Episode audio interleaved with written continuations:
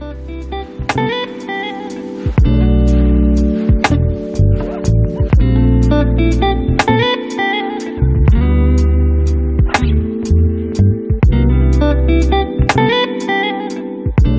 家好，欢迎收听荣源合作社，我是娄宗远。大家好，我是雪宗。我是李贝，我是萨拉，好长时间没有更新了啊，给大家讲讲动态。我们最近我们去进修了，嗯，嗯，真的哦在瀑瀑布底下，你知道吗？背着轮胎啊，庐山神龙吧。今天现在嘛年底了嘛，就是啊，然后我们觉得还是要录啊。虽然我们电台没有播播放量，但是还是有不乏有一些身边的人问，比方说我爸之类的，哎，你们电台不做了是吧？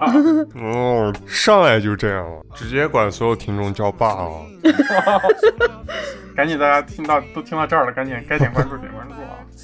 呃，那个还是做啊，就是节目，因为之前一段时间大家也都比较忙，然后比较疲惫吧，然后嗯，包括我呀，身身心俱备了。啊，我们都有一些生活中其他事情，然后节目这个事情就稍微放了一下，让我们休息休息。嗯，然后现在一到年底了嘛，就是我跟雪冬老师之前我们在我们那个两人的荣源合作社那个时代结束之前，我们是录的一个前二十年的一个回顾，是吧？嗯，啊，前十年的一个回顾。十年，嗯所以今天我们还是尝试着要要聊一下电影，嗯，是吧？嗯但是嗯，前面有一次聊失败了，没有，不存在。然后这次我们还是要聊一下今天。啊，今年是这个疫情嘛，待在家里，对吧？电影院上的片子也没有以前多了，但是不乏有一些好的、坏的啊。我们还是不少感觉。对我们总结的时候发现，今年好像还是不少。第一个要聊的，我觉得还挺现象级的。嗯，我们这里面好像也就李贝没有看过，嗯也就是说全球每四人里面就一个人没有看过这个片子。百分之二十五的人没看过呢。牛逼抽样调查，啊，这是一个电视剧，它也是一个就是一个现象级，今年，然后各种破纪录、好成绩，赚了好多钱，对吧？嗯嗯，这个就是大家一说，大家可能都知道，就是鱿鱼游戏。嗯，鱿鱼游戏，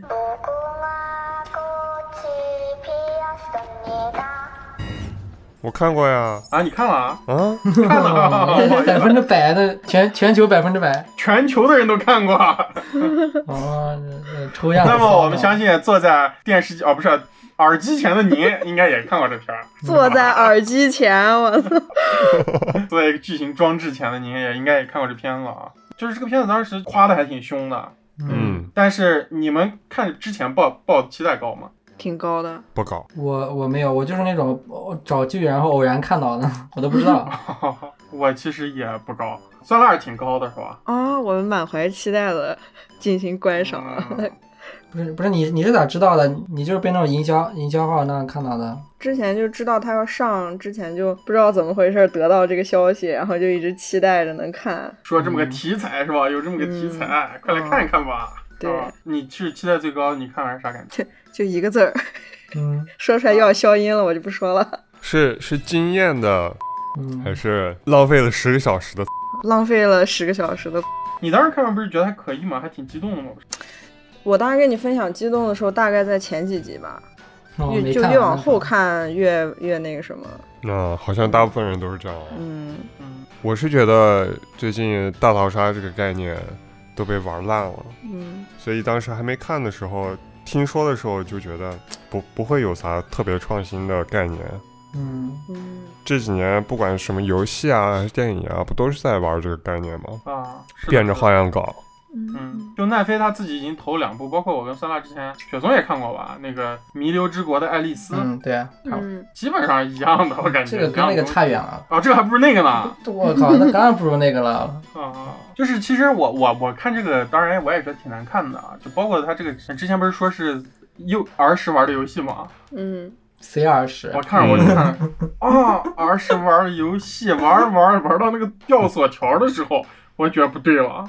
这吊索桥的时候应该就是不是儿玩这个爽？啊，而是玩那个踩着玻璃过栈道的这种游戏也挺危险的啊，没关系，我觉得。嗯，对对，我是在想这个问题啊，就是为啥这个片子那么火，大家那么的，营销呗，喜欢这个营片子销号呗，就这样的。就是我我当然我是觉得，其实可能曾几何时啊，我是觉得这种大逃杀类型绝对绝不是个主流的嗯，这个肯定不是啊类型的，。就是你像我们其实从小看这种东西多一些，其实我们也算是被这种类型的东西熏陶长，包括我们的以前还做过节目的《杀戮都市》啊嗯嗯啊，包括那个嗯日本最有名的大逃杀这些片子，我们都是伴随我们童年时期，我们童年就已经开始看这种片，我们童年不玩游戏游戏，我们童年童年就一开始看这种东西了。但是在想一个问题，就是这个东西跟我们现在社会大家的心态啊、焦虑啊有没有什么关系？我不知道，我觉得没有吧，我觉得跟这没啥关系。我倒是觉得，就是其实是不是因为现在社会环境、哦，你想的这么深，我靠！阶层啊啥的，可能大家是不是会更容易去哦代入，把自己代入到角色里面？就是大家生活中遇到这些困境，上有老下有小的，嗯，嗯又没钱又欠花呗，是吧？一边痛骂资本，一边希望资本来拯救自己，是吧？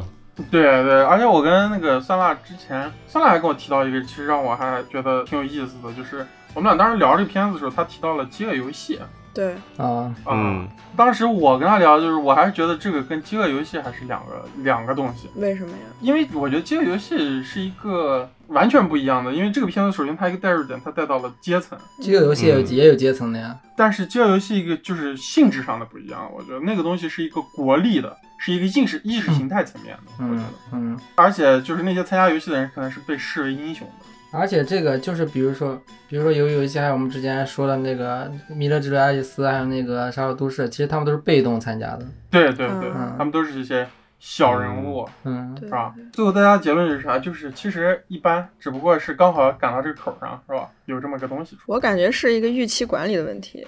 就之前预期太高了，导致我看了之后感觉不太好。你这个不就跟那个看那个《地球最后的夜晚》一样？那大家看完全部 疯狂打低分，我靠，哦我觉得《地球最后的夜晚》还挺骚的。嗯，那是骚的。那是营销出问题了。地球最后夜晚在我们电台得出结论就是好电影，那肯定很牛逼啊！嗯只是受众不该是大众。对，有门槛。而且不应该是跨年夜看的东西。对，我还看那个零点场，就是在毕赣写那几句诗，什么凌晨一吻，我都赶上压上那点儿了。其实当时觉得还还可以，还挺牛逼的，是一个几个时空的交互。那这个是当然营销出问题了，跟电影没关系。这个就聊远了啊。嗯，啊，聊远了，回来回来啊。然后游游戏，我们进下一个啊，嗯，下一个就是更加通通俗的一个环节，就是其实疫情以后，大家会发现啊，就是咱们这个超级英雄电影，又回来了。超级英雄电影出现了一个特别，我觉得是个格有一个格局上的变化。超级英雄电影，嗯，中国已经两年多没有上漫威的片儿了。这样子吗？不是，那那你首先你要把疫情也去掉，疫情那个时间都没上嘛，就去掉疫情的话，应该是复联四之后再没有上过呀。啊，那复联之对疫情疫情那一年肯定是影院不开门，那肯定就不算。然后你再那年影院嗯不是，不过也是，就是二零年那年漫威就没有上映它的新片儿。嗯，应该都停了。然后今年一嗯年，啊，今年一年上映的漫威片儿也是基本没引进，然后基本上定了都是没引进。然后现在有个蜘蛛，现在有个蜘蛛侠嗯还没上、嗯下个月不就上了吗？啊，最近在搞这个欲盖弥彰，什么三个蜘蛛侠一块儿出来啊。我是蜘蛛侠粉丝，但我你爱出来不出来啊，别 溜粉儿。嗯，那出来以后你就嗨的不行了，直接。我是挺反感的，他已经出来那那之前的反派已经全部出来了，他你现在又在这儿搞什么，就是不让这三个蜘蛛侠出来，然后又大家都在否认，就演员都在否认，官方左右摇摆，然后粉丝就是哎就是有那没事儿，就我是觉得这个挺挺挺没有意思的，我觉得。嗯，反正出来你也就嗨了，说这也没有用。是的，然后就聊聊吧，就是虽然没有上映啊，但是我们该看的还是看了。第一个啊，就是非常惊人的一部电影《黑寡妇》。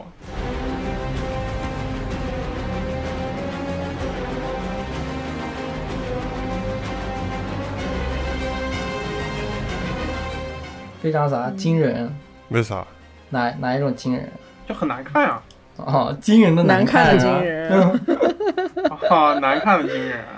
去年迪士尼上了一部《花木兰》，就已经让我很震惊了，嗯，啥意思啊？嗯，为啥？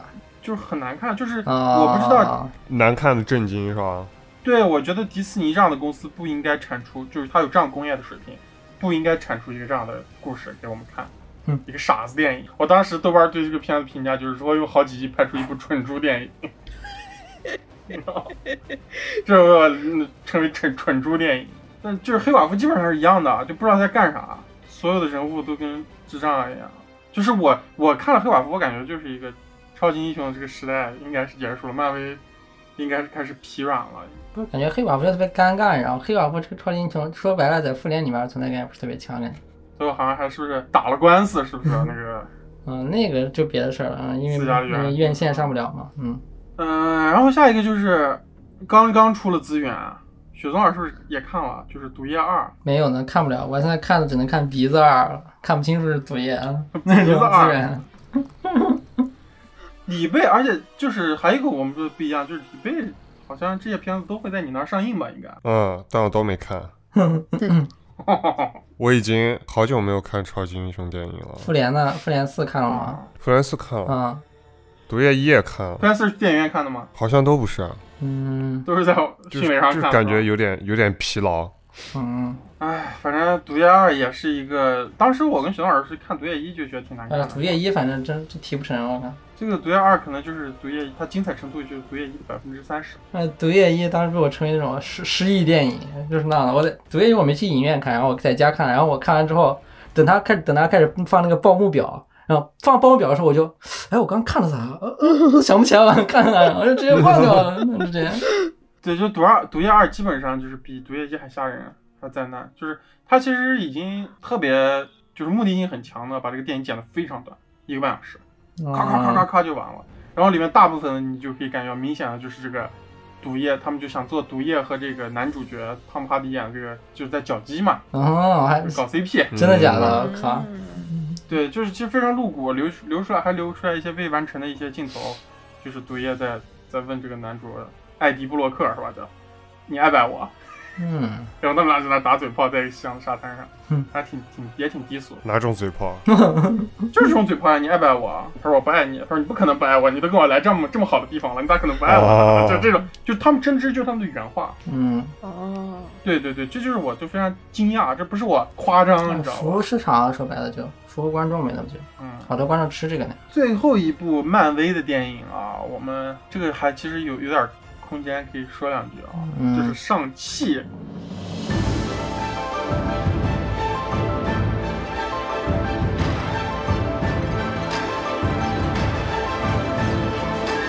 嗯，哦，上气，真是把人看的气的，看我上来气了是吧？上来一股气。啊，来上不来气，我都看得我上气不接下气，我看了。哦，熊老师你也看了吧？看了呀，看了我我先看了一遍那种那种分不清几环的上期，然后又看了一遍可以分清几环的。你看，你看那个版本是岳云鹏在里面唱 那个哦《五环之歌》呢。啊，还能看两遍啊？看来还是不够烂。没有没有，我那个第一遍没看，就就没看完，就看了一会儿，实在看不清楚，没办法，你你觉得这个片咋样？不好看，演员丑，六个大字了。哎，为啥都抓住演员丑这个点在说呢？因为演员真的不是非常。我，因为我觉得，我说一下我的想法啊，因为我觉得就是电影啊，尤其像这种就是好莱坞这种迪士尼这种大厂，就是电影它其实是一个给人造梦的东西，我觉得是最开，比如说最开始电影，然后选一些那种那种靓男靓女，就它其实特别重要，我觉得就是，而且像这种超级英雄啊，你们非要找一个特别丑的演员演的根本就没有意义，你知道吗？就特别奇怪，你知道吗？那你说丑的演员也不是没有呀。不是你要看啥片子，那如果像是那种国内那种拍那种艺术片导演那种，他演员他就他就这样，他就是特别那种普通人或者怎么样。但是这个是超级英雄，而且他这种好莱坞电影他就是造梦用的，找这样演员没有意义，感觉就不知道服务的是谁，我是这样觉得。让丑男也拥有梦想啊！所以我就觉得迪士尼这个公司其实就是一个那种啊幕后的那种大财团啊，妄图改变世界，塑造人类的审美观。不是那钢铁侠呀、美队呀、什么蝙蝠侠，这这些这些超级都选那种特别蝙蝠侠还行，跟蝙蝠侠有啥关系啊你啊？那那反正都选那种巨帅的人，那是为啥这种就选那种丑角呢？有点奇怪啊。而且还是个亚裔英雄是吧？那要你选的话，你会选谁演来演呢？华裔不是亚裔，亚裔的话不是没有不知道不知道那种在好莱坞混的亚裔哪些不是特别清楚。其实我倒是觉得可以让林路迪演。林路迪，嗯、林路迪是一个被国内观众不太熟知，但是其实这两年已经常年的就是进出于这种好莱坞的这种啊，算是 A 级或者是二线的一些特效电影里面一个非常帅的一个啊，亚裔男演员。嗯他是个福建人，嗯然后也是从小在国外长大，也会说中文。嗯，然后他最近演一比较有名的片，他之前也在《海王》里面演过一个小角色，那个角色基本上就没把那个兵头吧，啊一个小兵长那种感觉，啊他基本上在里面没有把头盔拿下来。但是啊他最近演的比较，也是今年出的片子《真人快打》，啊！《嗯，《真人快打》里面演的少林小子的那个小帅哥，然后前段时间，呃，一八一七年的时候，他还演了那个那那片在中国上映了，战队系列，恐龙战队 那个嗯。哦，超级战队吧叫里面的一个亚洲角色，就是长得非常帅，嗯。然后肌肉也特别特别特别有肌肉，对啊。然后也是就是吴彦祖那挂的。啊，对呀、那就应该选那样子的呀。其实你说他们也知道选梁朝伟呢。嗯啊，对呀、啊，他们 对啊，他们还知道选梁朝伟，他们不是找帅人演吗？而且，呃，其实我倒是还挺想说说这片子的关于大家讨论的所谓华语的表现啊，就是我是觉得这个片子漫威就是给中国人拍的，结果大陆不上映，啊看。对，百分之七十都是普通话，你可以看出他们嘴型，也就是说我们看的原版也就是原版也是这样，肯定是原版，啊啊，原版百分之七七至少有六十吧，咱们都说百分之七十都是普通话。嗯。嗯前一秒梁朝伟还在跟男主说中文呢，然后突啊然间英文话。啊！是，我是觉得这个片子导演可能就看过两部电影，一个是《卧虎藏龙》，一个是《功夫》，嗯，然后就架着两部片儿使劲抄的那呢。为啥功夫有啥关系？最后如来神掌呀，哦从天而降的掌法是吧行吧？，而且这个片子其实它是大量致敬了功夫，男主的卧室里其实贴了好多功夫海报，而且特别明显啊，啊。而且具体其实我我虽然看过一些漫威的漫画，但是具体上汽这个角色我还真不是特别了解。他们说上汽这个角色都是功夫里面的那个叫什么铁线拳，就是那个他们家那个嗯租房子的人里面有一个男的，那亮是那个开开那个裁缝店的那个。对对对对对，也是从那儿来的，说是。哦，然后我我说说句实话，我觉得这个片子根本就谈不上文化融合这种东西。我相信没有几个亚裔，就是咱们中国人啊，不是什么亚裔不亚裔，没有几个中国人看了会有什么共情的感觉的。那我觉得你要么就找一个像子龙一样的超级英雄，从小就是中国生的、中国长的，早上吃早餐，早餐摊儿还有高考，你拍一下，你拍一下他面对高考的一个超级英雄啊。被同学霸凌，然后被班主任 PUA，然后他还要高考，然后最后他要面临养老问题啊。但是我是觉得你这个东西其实太浮于表面了啊，就是把一些什么太极这样的概念，只是样子而已，就是在文本上没有做什么。所以我觉得这片子绝对谈不到什么，大家觉得这个中中西融合这个就真的是谈不到，绝对谈不到。表面融合嘛，就是做一些表面的功夫。对，包括里面角色什么一些动作逻辑、说话那逻辑都没逻辑。你看那个梁朝伟，从小对上汽，挺好的，我觉得。哎，对啊我觉得他爸嗯，没跟他干过啥，然后突然上期对着他女朋友，在他女朋友旁边说，别人因为他杀了我妈，我要杀了他，他就要弑父了，你知道吧？但是其实这个片子其实弥补了我一个挺大的遗憾，就是我觉得这片唯一一个好的一点就是最后那场戏，如果去年的怪物猎人这么拍，肯定会比现在好。啊哦，强强行弥补，好意淫的脑弥补。行吧，行吧，这就是漫威咖结束啊。但是我们还是没有结束超级英雄电影，就是我们应该聊一个今年我觉得算是最重要的一个超级英雄电影，也是引起反响最大的一嗯个压轴的嗯，嗯超级英雄电影，而且这个我们四个人都看过，就是扎克施耐德版的《正义联正义联盟》。嗯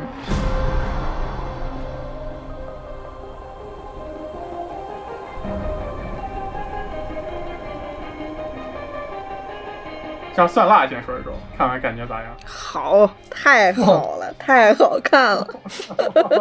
你不是你看过那个尾灯版了吗？没看没看，我直接看的啊，扎克施耐德。嗯，完了，真真的就是这样的。你你的文案就是啊，太好了。没没，你你说一下，你说一下那种感觉，就比方说给给你一个，其实我觉得你可以跟大家聊一聊，就是比如说这个样一个片子对你一个，其实我觉得可以说是刚接触，或者是接触没以前没有真正深刻接触过这种片子的影迷带来了什么样的感受吗？觉得？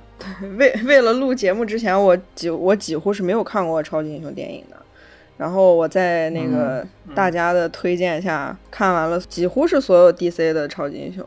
然后嗯，差不多，我当时给你列片单了嘛。啊在楼尊的逼迫下，嗯对，在逼迫下 啊，说的好听一点，两天连着爆肝。对，就在这儿简单说一下，就就是就是挺好看的呀。而且就是因为它它很长嘛，我那个啊尾灯版应该是有有好多，它没有特别详细的讲那种每个英雄的故事呀什么的。然后嗯，这个扎克施耐德版的，他是把每一个英雄基本上他会给你介绍一样，我非常喜欢看这种，就给我这种入门级的观影者，把所有都交代的清清楚楚。起源的是吧？起源电影嗯，对对对起源故事，嗯，对我超级英雄设定也没啥，也没啥复杂的。对，啊，我觉得很难客观的说啊，因为对于我来说，超级英雄电影大部分新鲜感还是挺重要的。对。然后看过尾灯版之后，虽然也是那种失忆电影，但是好多画面呀，包括出场的人物呀，你都已经大概有一个预测了。嗯然后过了那么久再看再看扎克施奈德版的，就至少说是故事是讲顺了，我能看懂了。嗯，但是的确也能感觉到，就是他野心太大了，就拍这么长一个片儿，然后还是那种就是超级英雄大集合式的这种片儿，然后在这样一个片儿里边又又想包括这么多好几个英雄的起源故事，嗯。嗯。就也可以也可以理解之前为啥会有这么多扯淡事儿，然后这个为啥不能就是好好上映吧？嗯。包括他他这一系列的计划为什么崩盘了？嗯。但是肯定看了这个之后，还是比尾灯版的印象要深刻的多的，更能理解他们表达的一些呃故事啊，包括故事后边的内核啊，也能也能感受到一些，但是不会有那种。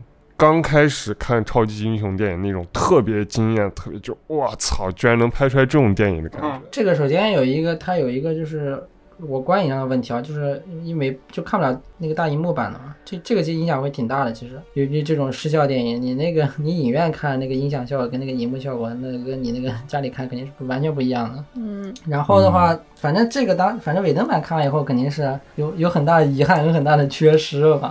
如果当时上了这个版本，肯定就没那么大缺失了，至少会。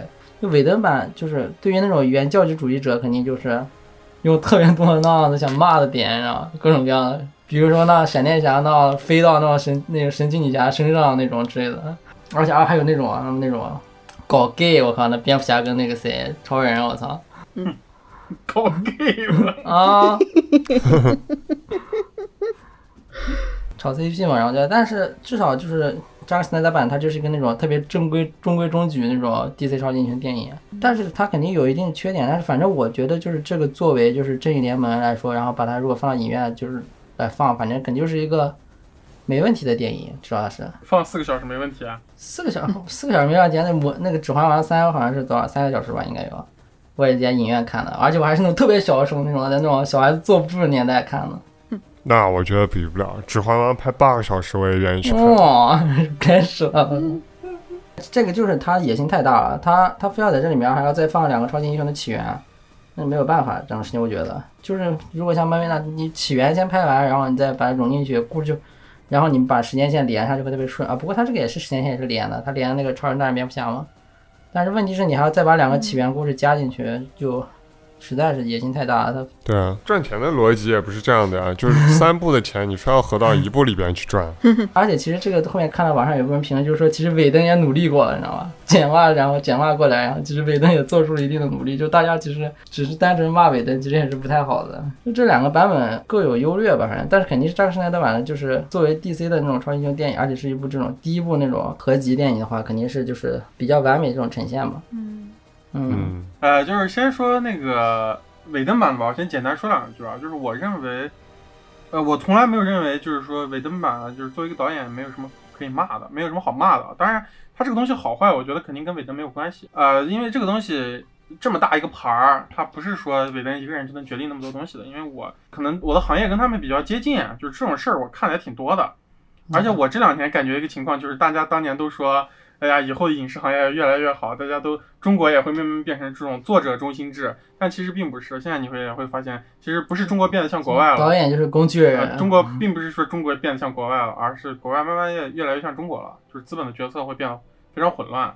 嗯那当时也是啊，肯定是我也是在电影院看完尾灯版《正义联盟》的时候，就血血都凉了。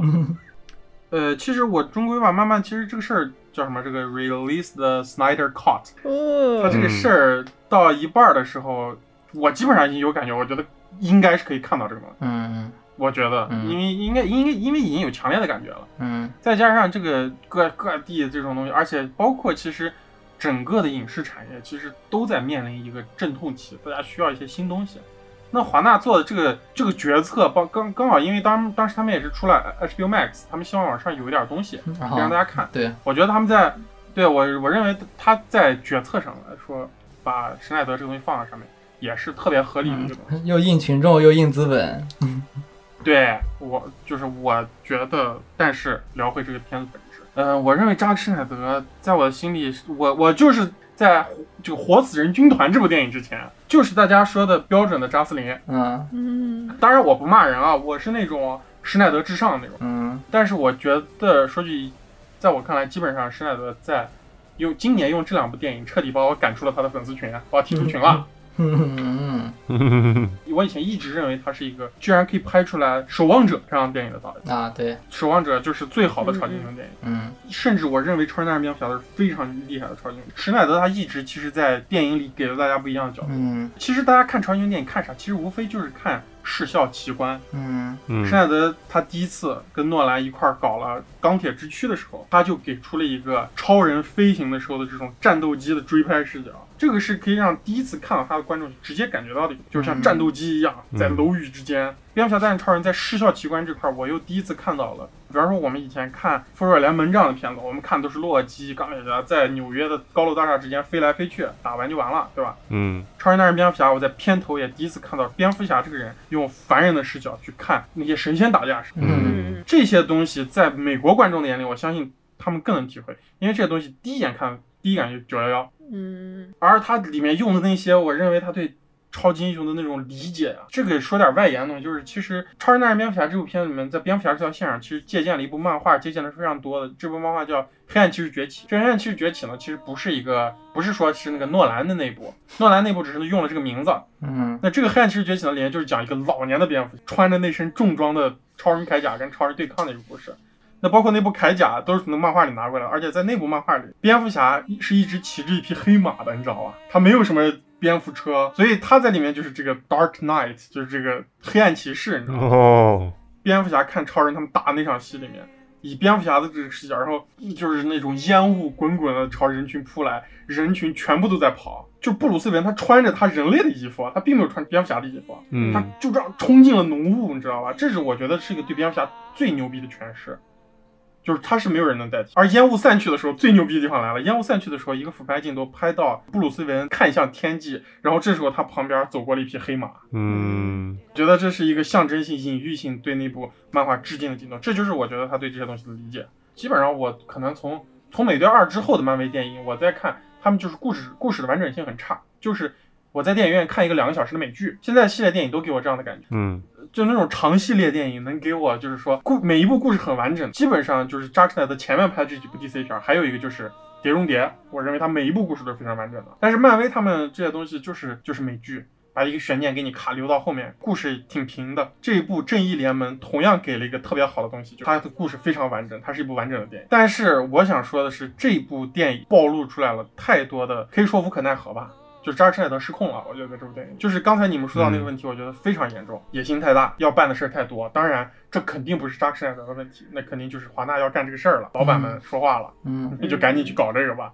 其其实我再看回，我当时去看尾灯片尾灯版的时候，我就说这个东西咋都破了，这跟就完全颠覆了之前好多设定，你知道？比如说蝙蝠侠大战超人的最后一个镜头，我不知道大家还记不？超人的棺材盖儿合上，Lois Lane 抓了一把土撒在蝙蝠超人的那棺材盖儿。然后土嗯。飞起来，电影结束，嗯。意思就是超人没有死，而且这部片子大量给了超人很多近似于神的刻画，比如说在洪水中，人们站在他家房顶上，房顶上写着 S，然后超人在一个一个背光镜头，像神一样的就要拯救人类，降临。哦，对对对，包括在墨西哥亡灵节复活的时候，那些亡灵都要摸一下超人，形成那种宗教感极强的画面。包括布鲁斯韦恩在做梦的时候，他给大家祖坟上坟的嘛，然后突然里面出来个怪物要抓他嗯。扎克施奈德在他们家那个墓穴的旁边是一个类似于教堂一样的建筑，旁边有个彩绘玻璃，那个彩绘玻璃上画了一个天使，然后光从那个彩绘玻璃上打进来，而那个天使是穿了一个蓝衣服红斗篷的。哦我认为这些都是扎克施奈德想把超人往上推，然后最终无论是他想做正义联盟而、不义联盟这些东西都会很好做。那么所谓这个正义联盟这个电影里面吧，我当时以为是会是一个完全不一样的东西，这个四个小时，结果就是来了以后，我会发现只是一个 DLC，他只是给韦登那个做了一些补完，就是你明显感觉到，其实这个片在开拍之前，在剧本层面也已经是华纳动过的东西了。就是扎克施奈德是一个动作逻辑性很强的一个导演，他对对打斗戏拍的是非常有质感且牛逼的。嗯神奇女侠二，神奇女侠都是那种软软的镜头，那样飞飞起来，然后飘在一个卡车上面，就是那种完全没有力量感的一些打斗戏。而扎克施耐德可以拍出来在那种银行抢劫的时候，犯罪分子棒打一枪，然后申请下哒哒哒哒哒哒哒，用一顿用连环手镯去挡子弹那种。非常有冲击力且有张力、有力量感的镜头。而在那人抢银行之前，神奇女侠用真言套索套上来一个人，以神奇女侠这样的角色的性格，包括盖尔加朵这样的形象啊，里贝最爱的，嗯，而且以扎克施奈德这样导演的导演风格，神奇女侠肯定是直接问他：“你们到这来干啥来了？”对吧？而我在尾灯版里面看到神奇女侠套上那个人，把他抓上来以后，对他说：“你已经被真言套索套住了，你现在是说不了谎话。你们是什么人？”我就觉得这个很神经病，你知道吧？我说这个不可能，不可能给反派要介绍一遍这个真言套索的功能，然后再问他你要干啥。我认为扎克施奈德一定不会这样拍，然后扎克施奈德居然也是这么拍的。原来这就是扎克施奈德的母带。对啊，这个当时出了以后，好好多人就就会说以为不是这样，然后结果一看扎克施奈本其实就是这样子，特别多好多东西。对，都真的是这样，反而其实还真的是尾灯还确实有一些出彩的东西。嗯。比如说尾灯版那个电影当时上映的时候出的那首歌，什么嗯。Everybody's Know 是吧？嗯。那歌当时还火了一段，其实那效果还真挺不错的。嗯。扎克施耐德其实今年上映的两部电影，嗯。我觉得最大一个问题就是有一些东西不节制了，就这样，就滥用，比如说 BGM 疯狂的放歌，嗯，对吧？啊，瞎鸡巴放歌，啊狂放歌。我们可以来聊一下下一部片子，就是我不知道你们有没有看，就是《活死人军团》扎克施耐德没有。这个嗯看了吗？没有没有，这个也是，就是疯狂的放歌。当然，最后我给他加了一半颗星，也是因为他放了一个小红梅的脏笔，嗯在《活死人军团》这样一片里放一个脏笔，那 OK，那你挺好的，是吧？但是也是一个神经病电影。当然，他还是很擅长视效奇观嗯，的，中规中矩但是。嗯因为当年他他是拍丧尸片出名的嘛，就是《活死人黎明》扎克施耐德的处女作。结果到了现在，其实也就是那么回事儿了。他无非可能换一个发行方跟网飞玩儿，但是呃，我觉得可能就这么回事儿。所以这个活死人军团最后他那个他那个前传变得比这个变正片还要出彩一点，是吧？啊，那个前传我我我也没有看，就是什么盗贼联盟是吧？就是那种那种盗贼片，就是那组一个团队，然后去偷东西那样那种类似。但这样的话，就知道逻辑性也是强的，而且就是咋说紧凑感吧，那种就是就还是感觉比那个活死人军团还是要更强一点的。不过这跟扎克斯坦没关系了，已经。但是扎克施耐德当然以后片子还会看，他毕竟还没有像那《速度与激情》那样的，对吧？我觉得这整个事件其实对他本人肯定是一个巨大的消耗，嗯不会是一个很好的事情。嗯，当然，这个事情最后可能在影史上会留名，我觉得这片这个事情这个事件吧，嗯就是一个典型的创作者战胜资本的一个故事跟粉丝。但是我觉得这个事儿对扎克施耐德本人来说一定是一个消耗。然后最后一个超级英雄电影《嗯自杀小队》今年上的 X 特遣、啊 X 特遣队，嗯，嗯，全员集结，全员集结这个比第一部比较起来的话是好看的，但还是有一点。第一部看完就觉得应该可以拍得更好。嗯，其实，呃，现在基本上已经公布的消息就是这个片子也有导演剪辑版，而 且那个导演也现在在呼吁粉丝搞一个导演剪辑版。当然，那部片现在可以确定的是，其实那个片子里面明显那些特效没有做完的那些怪物，其实就是类魔兵，而这部片子反派应该是黄眼狼。啊，是，X 特遣队我觉得还是挺有意思的。首先印象比较深刻的就是两场戏吧，第一场就是最开始那场戏，老的那个自杀小队然后出场，然后瞬 瞬间团灭，然后引出新的自杀小队，啊，啊，是的，是那场还。挺有意思的。这我在我看来，这是一个对之前前作导演一个侮辱性的举动。前作的那些自杀小队人死了以后，然后他才出的片名儿，你知道吗？意思就是我这个才是真正自杀小队。还有一场印象特别深、特别有意思的戏，就是他们潜入到那个当地那个反抗军嘛，还是政府军那个营地里面，然后把人呢，当特别帅气，然后比拼的全部杀了。杀完之后发现其实自己人。啊，杀错人了那段啊。那场戏反正是有，他肯定是有那种嘲粉在的那种嘲粉那种政府啊各种东西。那反正我觉得这一部作为那种就是之前这几部超级英雄电影里面，除了那个正联盟这个没有办法，因为他因为他相当于又看一遍它的加长版，但是就是这些所有的超级英雄电影里面，我觉得应该是最好看的。给我的感觉就是非常疲劳。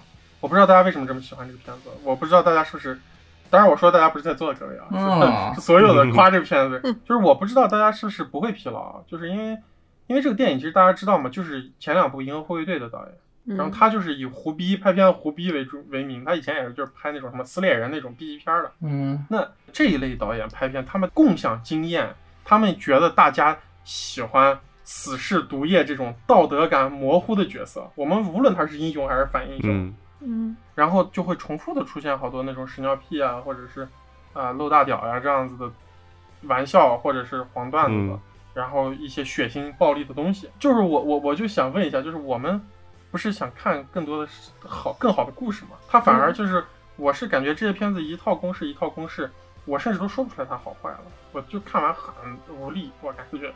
我觉得还是看定位吧。如果你要拍正义联盟那种就是纯正传那种片子，你就是尤其像那个刚才说的超人大战钢铁侠那个，它里面加上好多梗，然后超人大战钢铁侠也行 超人大战蝙蝠侠，变形金刚大战葫芦兄弟啊，这个片子肯定是个神雕片片子，就是我的预期就是这样子，我没有把它当成那种正传片子，它的所有点反正都还是挺符合我作为一个就是把它作为一个爆米花电影，我就去消费，就去消遣，然后就是去看这些东西的。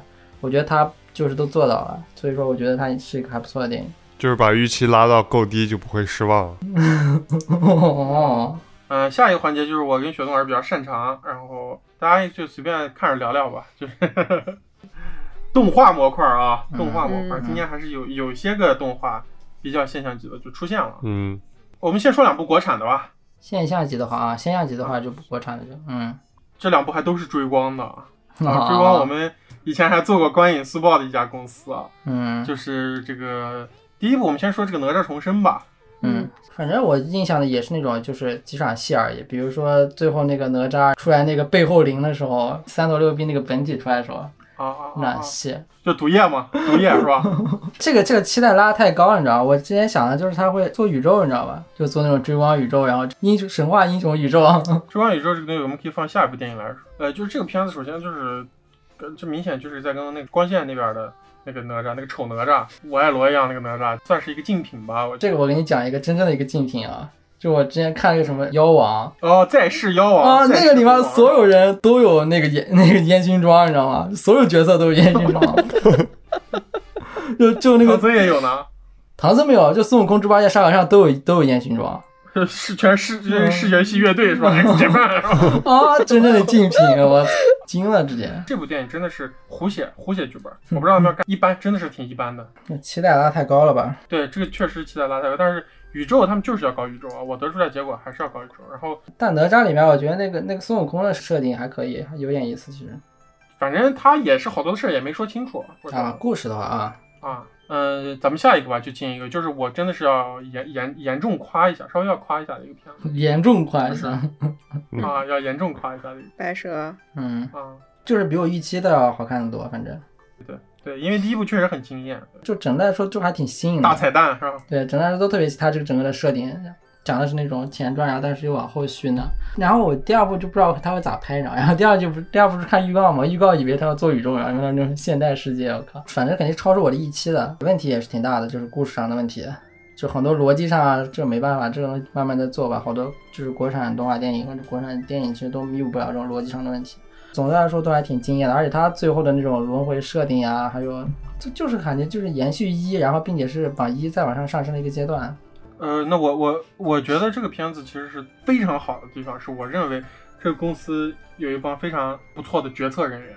嗯嗯、这个片子呢，基本上就是你看以后你会发现，我就说第一点牛逼的地方，我就觉得这是牛逼啊！嗯嗯，这个扎克施耐德都可以跟他们学一学。哦，我要拍白蛇，我要拍青蛇，那我他就用的就是他很就是他很确定了，我用的就是当年我们这些观众看的《新白娘子传奇》的那个世界观。嗯。你想，因为第一部它结尾的那个那个东西，它都是直接就用的都是那个电视剧的造型嘛，对吧？嗯。然后第二部开始，直接就是水漫金山寺，就是他直接人家就给你撂了一个态度了，你们看过那些故事，我都不拍，嗯。这嗯些故事你们都知道发生了啥了。嗯，啊，包括什么他出家生了许世林这些事情。一个讲前传，一个讲后传。啊、对，包括他直接就是你用的东西我都不拍，OK，我觉得这个很牛逼。然后其次就是第一部给我的一个最大的我觉得牛逼一点就是他用动画去拍了很多情欲的东西，嗯我觉得这是之前中国动画不敢做的一个东西。而第二部，我觉得就是他用动画做了一个女童，女童电影，哦，但是他当然他用了各种的方法去遮挡这个东西，但我认为这个导演的审美真的是还可以，明白人一看就知道，就是这个片子它其实就是做了一个女童电影，他做了白蛇和青蛇的一个一对儿蕾丝这样的一个关系。嗯当然，我们无论是做性转，他在这个片子里把小白最后以一个那样一个男性的一个形象出现以后，那在我看来，大家心里的白素贞还是白素贞呀，她就是要跟小青谈恋爱。嗯我觉得这个就很好，我觉得这种 CP 就不低俗，他是用文学架构去做了一些这样的尝试，而不是用那种很恶心说那样很恶心的话嗯啊，而是用竹叶竹叶墙是吧？啊，就是你你不喜欢我，你还带我到这样的地方来，就是这种话，你知道吧？但是我我是觉得他是用一些文学的架构模式来讲他们中间有这些很暧昧的情感关系。白蛇和青蛇分别在第一部、第二部都遇到了好像可以跟他们谈恋爱的人，但最终白蛇和青蛇。他们俩才是应该在一起的人。我是认为什么？就是这个修罗城，它里面这个修罗城的这个概念，就是他们做宇宙的切入点。不信你就看着吧。他们这个修罗城是各个时代、各个世界，确实挺粗暴。这个不得不说，它这个设计确实太粗暴了，什么人都可以来。明天我和雪松也可以过去，在那儿录荣耀合作社嗯。后天钢铁侠也可以去那儿打。嗯就是他们是一个多元宇宙的一个，就是一个相交点，相当于这么个地方吧。嗯然后又加了一个像鱿鱼游戏一样的东西，他动不动就会开始就是开始大逃杀一下，然后里面所有的人都没有办法，都要经历这个事情。无论你生存能力的强弱，是否有什么帮派之类的他有一个那个暗线的狐妖的那个暗线，那个九尾狐的那个，啊，这个东西反正有是有吧，反正这一部也还是没讲清楚。他就是不讲清楚，他肯定就是要他要做叙述，他肯定要把那个暗线一直连着，他肯定要有一个暗线牵着。对，也许那个狐妖可能是个特别重重要大家都认识的角色，嗯，火影忍者里面那个九尾妖狐是吧？哦啊，下面一个就是夏日有晴天啊，夏日有晴天，搞 gay 电影，嗯嗯，搞 gay，而且还是又 gay 是吧？未成年 gay，我靠，这这个片咋就搞 gay 了？不是这个当时宣官方宣传还是啥，就是这个本来就是一个那个就是搞 gay 电影。少年 gay 是吧？对啊，当时设定好像就是这样子的年。gay，不是友情天吗？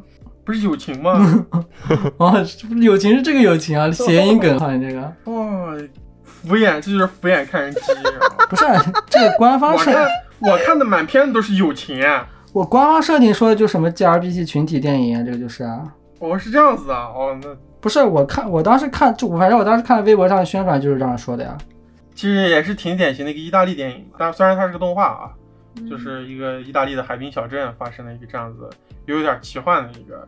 它虽然很中规中矩，但是它保持一个皮克斯的一个稳定的剧作水平。那当然我，我觉得这个片子比起去年和前年的两部，就是心灵奇旅，啊，呃，比起那个和再前年的《玩具总动员四》，这个是差了不少，还是在一个精品线上吧，我觉得。对，都不是及格线，还是好好片儿，好片儿。它就是个那种两个人，然后两个不同的世界，然后那种相遇，相遇之后，然后他们有一个共同目标，然后反派也不是真的反派，然后反正好，大家基本都是好人，然后就经过努力奋斗，然后最后达成了这个任务，然后皆大欢喜。反正这种电影看的人也是挺轻松的。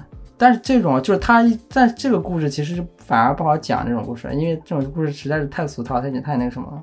对啊，你要把里面的那种细节、人物，然后再刻画出来，就是让每一部看起来又不一样，然后就是啊，还还挺厉害的。下一步就是皮克斯的爸爸，还是又回到了漫威、迪士尼 嗯，这块儿啊。迪士尼的一个，我不知道他们的定义是什么，是不是一个新的公主电影啊？又是一部这引导政治正确的这个亚亚裔公主电影是吗？啊亚裔公主电影《寻龙传说》啊。这个这个是有点低低低于我期待的，反正呃，我我是想说一句，就是迪士尼真的很虚伪，你就直接给大家讲一个架空世界就完了，搞什么亚裔公主不亚裔公主的，特别不清楚，风貌呀、人种都搞得有点那样子模模糊糊的。东南亚吧，就咱类似那种，嗯，反正我是真的是受不了这政治正确，我极度反感这些东西。而且故事嘛，也就还好吧。嗯，跟就是低于低于预期的，反正。对，你就是在在往前一年是《冰雪奇缘》嘛，是吧？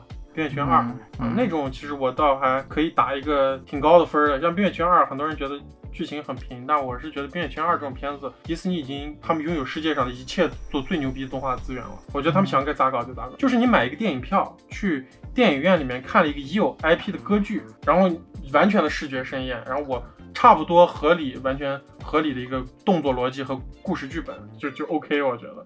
反正你不要老搞一些这种就是真是反正这个也是，就就是一个主人公，然后碰到一个吉祥物，反正吉祥物也是那种嘴嘴嘴炮吉祥物，然然后那样子两个人就在那种，是吗？这个这个这个片子吉祥物不是不会说话吗？是那个龙啊像穿山甲一样。好，下一模块华语电影，华语电影离不开雪松老师最爱的港片啊。说两个港片吧。你说这我也没看，那你自己列的单，你让我说，那第一个我那就第一个我说了，这个片子是一个，其实今年我比较期待的几部电影，这个片子算是一部啊、我今年比较期待的电影，呃，几部恐怖片儿，还有一个这个就其实这个片子比较 B 级片儿，但看了以后，我还认为就是是雪松老师应该比较喜欢的那种嗯比，较铁血的警匪片特别正片那种的是吧？啊，而且特别严肃，然后、啊而且这个电影是黑白的，我没说名字是吧？这个电影叫《智齿》，而且特别重要的是，因为他们之前发布的一些海报就很 B 级，你知道吧你？给我你给我推荐这个电影之后，我查了这个导演，这个导演之前就是就是在就是银河印象的导演，拍了好几部银河印象的电影，啊，就是银河印象的是吧？嗯怪不得呢。嗯，就是这个东西，嗯，很风格化吧，可以说很风格化，但是其实港片儿质感还挺挺挺浓的。然后这个片子我还比较期待的一个就是，算是一个比较重要的主角吧，是李安的儿子演的。反正别剧透啊，就说一句吧，这李纯其实可能确实还是没演技。带着他爸的光环吧。嗯，啊，李纯你妈跟一个木头人一样的。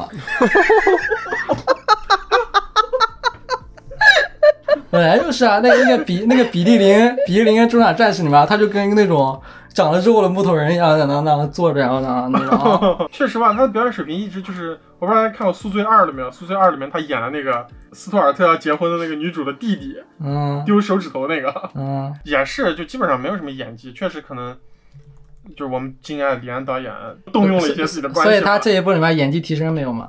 嗯不太有，就是很烦。你看完这电影就非常讨厌这个角色，就他干的一些事儿也都不是什么，也挺挺烦人的啊。那让你烦了，应该还是有演技的，说明。我就是看他那个愣劲儿，站那儿不知道该干啥，手都不知道该往哪放。哦，我都觉得他都不知道枪，他他们下一刻是不是要把枪举起来自尽？我的感觉，就是一个他可能是一个有编，就是有体系，可能学院出来的，呃，可能是军校毕业的，然后回来他嗯没办法，人家就是学位学历高嘛，领导的一个老刑警，比他有经验，比他更狠的一个人。嗯然后，哎，那个演员叫啥来着？啊，林家栋对对对，林家栋，对对。啊，林家栋很很有很有名的香港。老牌香港演员啊，对对，这个片子就是喜，就是这个片子推荐推荐的人群可能就是有一些港片观影经验的朋友吧，然后能能受得了那个一些就是尺度比较大的，而且这个应该是那种真真港人片吧，应该是。对真港片真港片，没有大陆资本的那种。嗯而且这个片子我也比较呃期待一点，就是这个片好像之前在欧洲获奖了，就是反正三大电影节吧，好像我忘了具体柏林好像是。啊金狮啊柏林嘛嗯金熊啊，嗯，然后后面后面几部啊雪松老师啊扫黑决战，不知道为啥这种标题就是什么那种，然后怎么样怎么样那种。反正扫黑决战啊，就是我当然是那种啊，没找电影啊，没事找电影看，但是这个电影就大大超出我的预期，就是哦，这这个电影，反正我推荐吧，真的特别推荐。就是算，因为我华语电影，我其实是最喜欢的电影是华语电影，因为我我我看华语电影是有共鸣的，就是比如说欧美电影，就是那些演员啊，那些故事，就是他们的一些那种梗啊，或者是他们一些那种文化，他们那种就行为逻辑，我有点理解不了，有时候你知道吗？但但是华语电影就是我就是共情是最大的。把你用绳子绑起来以后，告诉告诉你是吧？你你被这个绳子绑住，你不能说谎。给你说明一下，嗯，反正而且这个是大陆片，然后就是这部电影大大超出我预期的总有三个点。第一个就是它的，首先它的演员啊，它的演员是那个张颂文对两个主演，一个是姜武，一个张颂文。张颂文算是近几年就是演技派的那种，然后就是啊，以一个演技著称的一个演员。啊！他他近几年演过好几个那种就是比较重要的角色，而且就是靠演技撑起来的。比如说之前那个特别有名的剧，那个叫什么来的？那个小白船那个，隐秘的角落，对。然后啊，然后反正还有姜武，姜武的话就天注定嘛，就是反正他就演这样角色。然后啊，姜武就不用说了，那是中国人民老朋友了，啊中国人。啊，那这然后这一部里面反派的话是那个是那个金世佳演的，然后啊然后金然后就是这一部就是演员，首先这两个就是演技派的演员啊，特别重要。然后第二，其次一个点就是他的那个说是尺度吧，就他尺度，其实我觉得算是就是我看了这算是主旋律电影，因为它是那种中央下去那种讲的是那种当时不是国内不是那种扫黑除扫黑除恶。不是这种，经常会贴横幅什么的，就给这个。然后他讲的是扫黑除恶的一个那种阶段性的一个结果。姜武是那种扫黑组的，然后从中央，然后就是派下去的，然后那种扫黑组的组长啊，然后他就是干这些事情，各种各样，把几个就是真实案件拍出来的，然后改编了一下。但真实案件往往想大家都知道，就是比比你想象的其实要后面的问题多得多得多。然后就是你说一下嘛，让你超出预期的那个大尺度到底是啥？搞得人特别想听。就就有很多，我觉得，我觉得这个东西根本，尤其这两年，我觉得审核太严了，国内就是这个东西不根本不可能放在电影里面拍出来，然后不可能上院线，你知道吧？结果他就拍出来了好多，就里面那种脏事儿，那种各种事情啥的。你是不是之前给我讲过，就是姜武有这种殴打群众 啊？这这啊，这个这个是我印象最深的一部戏啊，就他妈的铁拳无敌那个那个姜武，姜武演的是那个讲的是那个扫黑的组长叫宋组长，铁拳无敌宋组长，有就有一部戏，就当地那个黑恶势力，他们就就是那种怂恿群众，然后就是就挡着姜武就那捣乱嘛那样子，就不让他就是去看去看现场还是干嘛。啊，姜武就着急了，而且姜武是那种身材啊巨壮那种，啊姜武就右拳一下把一个群众直接打翻了，又左拳一下又把一个群众把一个群众打翻了，直接。就警察打群众是吧？啊，那种组长呀，而且就一拳就把那群众打翻了，你知道吧？哎，对不对？人那个力量也特别强啊，就是一般这电影里肯定要表现这种，我们肯定不能伤害群众，但他就把那种屁民，然后就直接打翻在地上。那还挺爽的。然后这个金世佳演的反派，然后又特别的反派，特别的贱，我靠！然后他，然后他，然后幕后的我就不讲了，这个关系到剧透了。这个我反正我推荐大家看，如果喜欢国产剧的，尤其是像李贝不是看那种《觉醒年代》可以看哭那种人吗？嗯，就可以就可以看一下，其实。而且这部电影这部电影就是还有一个点，就是它的就是整体的拍摄，就反正就是电影质量特别的高。因为这个这个导演他好像是第一部电影嘛，是导演叫吕吕绿来，一个男一个男演员啊，对他就是作为导演才刚刚就是刚刚开始拍电影。但是这个电影就是整体的节奏啊，还有就他的摄影呀，就是一个那种质量特别高的电影，不是那种反正就质量特别低的主旋律电影，就真的这部电影特别特别推荐看啊，绝对会超乎你的预期。然后第二个就是《人潮汹涌》，《人潮汹涌》的话就是《人潮汹涌》的话就是这个是改编的电影，叹了一口气说的。这个是当时改编日本的一个叫那个盗钥匙的方法，哦，广末凉子是吧？对广末凉子，还有那个还有那个中国人老朋友，哪个中国人老朋友？中国人这么多老朋友香，川照之啊啊，真是他！大哥大嫂过年好 是吧？啊！然后啊，中国人确实中国人民老朋友。两个主演的那种，就是也是那种两个两个比较重要演员对角戏，然后是那个刘德华还有肖央演的。然后这两个角这两个人物啊，大家可以可想而知他们是个啥。刘德华肯定就是那种特别精英人士，就是那样的。然后肖央就是那样子二赖子而且这两年不知道给我啥感觉，就肖央老演那样的电影，我现在看肖啊，央，二赖子。感觉他是个不是，我感觉他是个泰国人，啊你知道啊吧？啊！就他老有那样子跟我我觉得他是东南亚有韩国人的那种，他是个中央美院毕业的那种。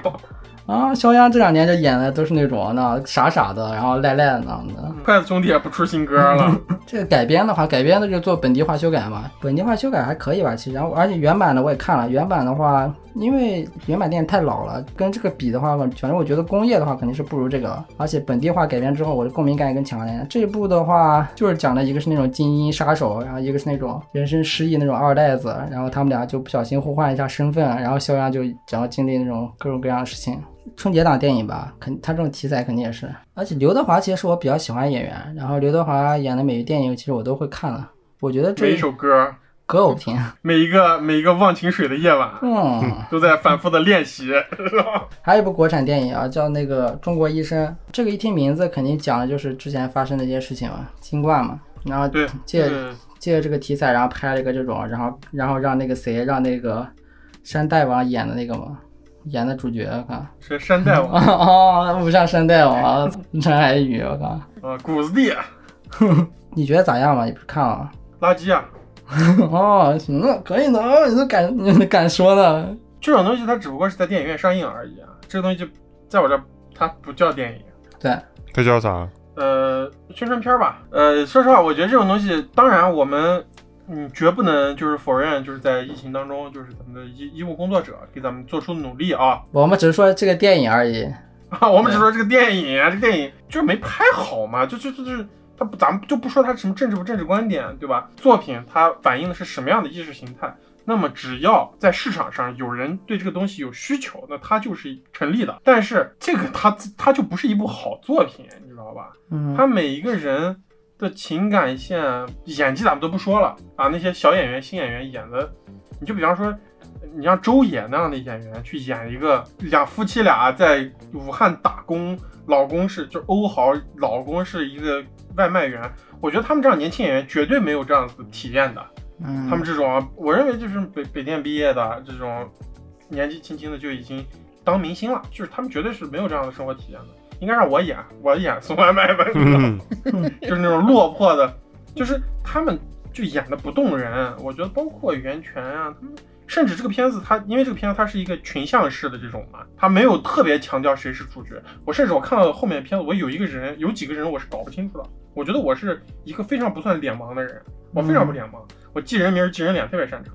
但是这个片子我看到最后，我有几个人我不知道他们咋又出现了，然后就消失了，又出现了，又消失了。而且这个演员就是这是一个嗯这是个导演能力问题，不，这不是这个导演，我觉得没有问题。你不知道这个导演拍过啥电影？这跟他拍那扎克施耐德还拍过《守望者》呢，不是，那不是还拍了不是不是吗？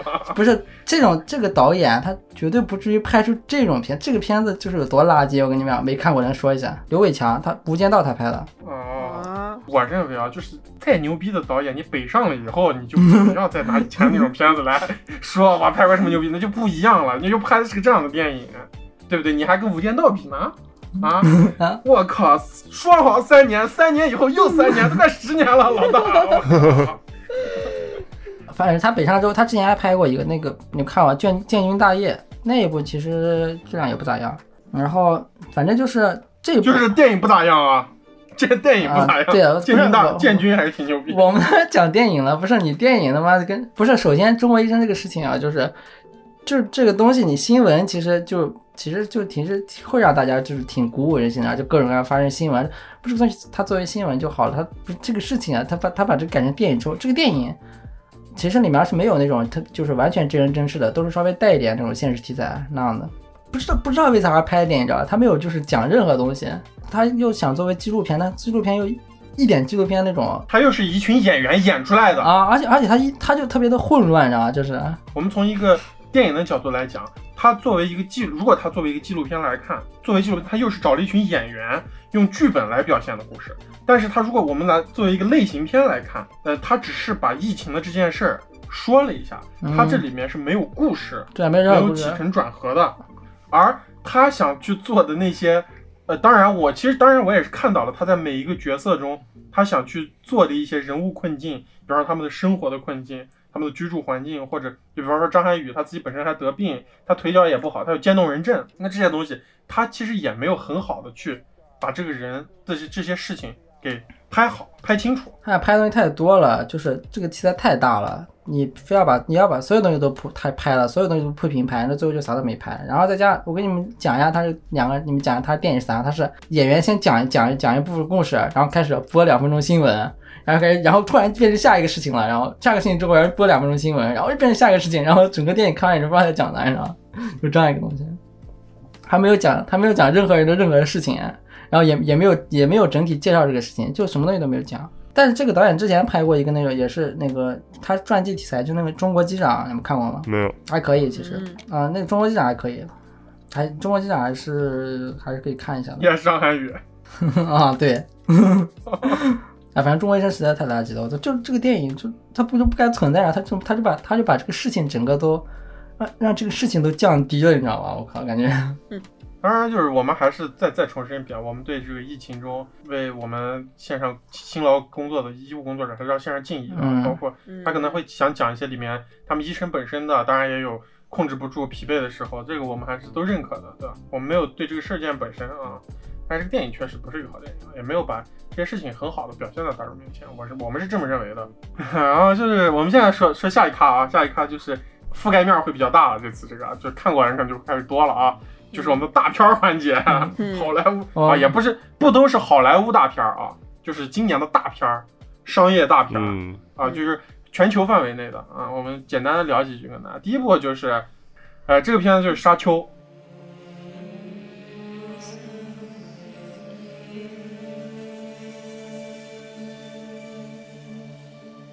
太多人聊这个片子了，我觉得。嗯，我相信现在能都听到咱们电台的人，估计可能身边也有不少，不管是抖机灵公众号啊，你这个懂行的同事，应该或者你的男朋友也都给你讲过《沙丘》到底是个啥东西啊，里面它原著小说呀，我觉得有个厉害的点，就是好多那种就是没有看过维伦纽瓦的电影，就是不是因为这个导演，呃，也不是因为这个题材，然后就是不知道从哪听说的，然后就去看这个电影的人有好多，就就还挺神奇的。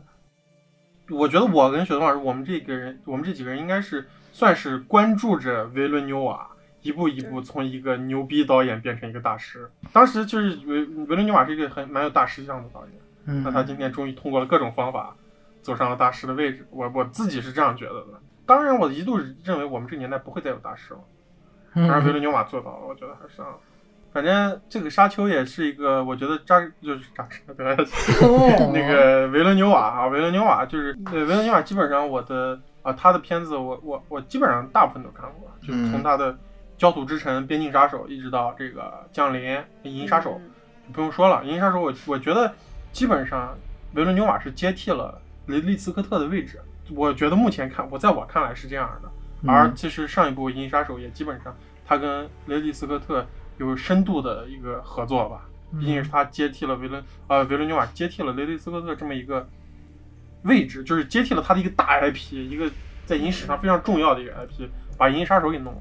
弄了以后，那自然，我觉得他可能做的一些准备就开花结果了吧。对，有沙丘这么一个东西，而且据说这个汉斯季默啊，为了沙丘放弃了那个前面诺兰那个片子叫啥？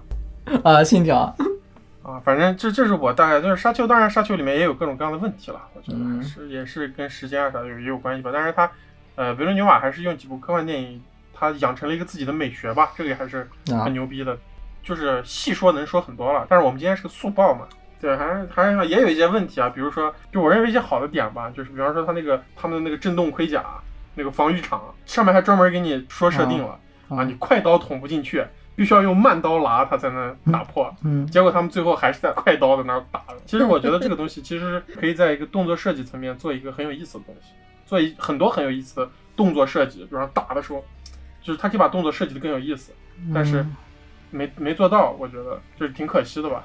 嗯，而且而且比较担忧的就是，我觉得这个片子选角吧，就是我对主角的选角非常不满意。我不知道他后面那么复杂的剧情，那么庞大的世界，我觉得我我我觉得这个主角撑不起来。嗯，看来看来有没有成长吧？对，就是犬角比较牛逼的就是他妈嘛，这个角色，包括他爸他妈这两个角色都是大牛逼啊。海王呢那个？奥斯卡库萨克啊，我特别喜欢的演员，所以就灭霸、海王也都上了，灭霸。集漫威、DC 于一身的电影。下一个这个叫芬奇，这个是偶然看到的，然后应该不知道这个了解电影的人多不多啊。不过我为了录个节目，我上了一下豆瓣儿，我发现这个电影在口碑榜上好像疯狂上涨啊，上涨到第一了吧？好像是。哦，这个是那个美国成龙演的啊，我看，美国成龙是谁？嗯，汤汤姆汉克斯，汤姆汉克斯，哇，汤姆汉克斯，汤姆汉克斯太牛逼了，我操！汤姆汉克斯每一遍 每一部电影我都会看啊。最近他几部那个《萨利机长》啊，之前那个《挥掠潜号》，还有就是还有什么《邻里美好的一天》，反正就是这些电影就是最近这两年的。然后这些电影全部都是一个主角，百分之八九十的戏份全在他一个人身上，然后就一直对着他拍，然后他就一直演，然后整个演啊特别吃他的演技啊，演到那一个半小时、两个两个小时。啊！这种人不用世界顶端的演员，就而且就是这些电影，就是比如说这部电影，这部电影导演是那种就是就那种好莱坞体系，你知道，就随便拉个演，就是随便那种演导演，然后就懂那种好莱坞体系里的导演，就是那种导演，他不不会没有作者性那种。在好莱坞，在好莱坞我不知道是啥样的，这种片子可能在中国啊，很有可能是这个主角在看电视器，你知道吧？他想写这个主演过来坐到这个监视器旁边，导演在旁边这样子背个手这样子看，就他可以把这个片子整个就高度提升到特别特别特别特别高一个层次，就靠他的演技，然后然后再加上好莱坞体系本来就是，你你只要不要随便瞎鸡巴乱拍，基本都不会出太差的东西。然后加上他演技一拼，然后就是，而且我觉得他应该会选，他肯定是选剧本的。他到他这个级别，肯定是不是剧本选他了。嗯，他选的剧本就是都还是都还是挺不错剧本，我不知道他是故意的，但他选的剧本都是那种独角戏剧本，你知道吗？哦，哦，还有一个特别印象深刻的点就是他他应该已经六十多岁了吧？嗯然后他刚回基地，不是有一个那他裸体在厕所里的镜头吗？我就觉得身材太顶，六十多岁这这样的身材啊，太顶了。爱上了。他们应该给一两个月就弄出来了。你弄一个呀？我还我还没到六十多岁呢，就各种层面吧。就算他是练出来的，作为一个六十多岁的老人老人来说，嗯，也挺不容易的了。而且前段时间他不是还得新冠了吗？对，哦，对对对，有这个，他应该是好莱坞第一批得新冠的。据说当时他是应该是在澳大利亚的一个片场，不知道是不是在拍这个片子的时候。哦，希望我们也希望那个汤姆汉克斯像迈克尔凯恩一样啊，到九十三岁了还一年演三部电影。嗯，下一个《失控玩家这部片子是这部片子是中那个美国邓超演的是吧？》，为啥他们他俩为啥这么个邓超啊？我我觉得就是啊，就是那个邓超就是演过一部《分手大师》以后，以前邓超是特别正常，少年包青天，还有那种什么叫什么白日哎烈日灼心是吧？那种正常人。啊，烈日灼心然后突然演了一部《分手大师》，一下子就变变就疯了，你知道吗？就疯掉了。就是他自，然后他在所有的综艺节目、公众形象就变成一个疯人，你知道吗？然后，然后这个演个死侍之后是吧？啊，演过死侍以后啊，就就就疯掉了，也是。就他，我就再看他，我就觉得他是死侍了。啊，他这就是我最近还看了一个他演的那个什么红色红色什么追击令啊什么，他跟那个盖尔加朵还有那个就是强森演的，就是他也在强森是吧？对这个演员叫啥？啊瑞安雷诺兹，瑞安雷诺兹，瑞安雷诺兹。我听我听都没听过，我靠！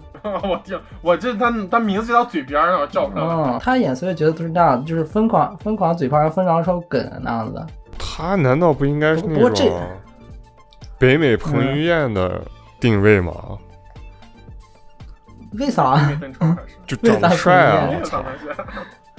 啊？帅吗？原原原原来这种人在北美是帅帅那种演员吗？啊，巨帅！这样子吗？啊？我觉得美国帅哥不是那种 Bradley Cooper 那种，就大美国大帅哥。那是美国红脖子吧？美国红脖子的德州人？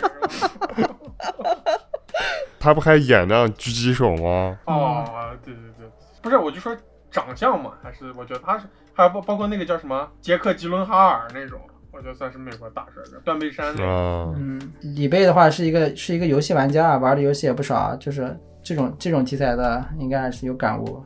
啊，我觉得这个点子挺骚的，然后题材也挺好的，嗯，但是呈现出来的感觉就一般般吧。啊不够是吧？感觉。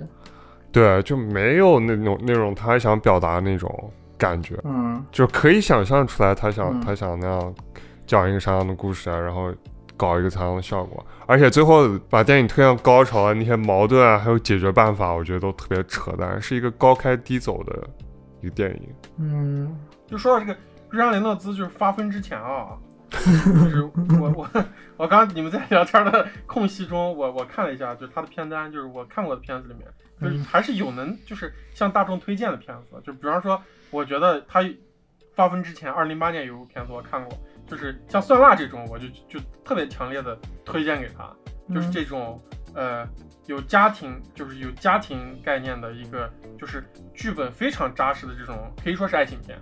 叫《爱情三选一》，大家可以嗯看这种片子，就是很很好的片，就那种比较在好莱坞特别鼎盛的时期的那种，不是 A 级制作，但是剧本什么都很扎实的那种，是生活类或者是情感类的那种片子，还是挺好的。就在他发疯之前，在他进入超级英雄这个漩涡之前，当演员千万不能嘴碎，嘴碎就完了。嘴碎你就永远变不成汤姆汉克斯了。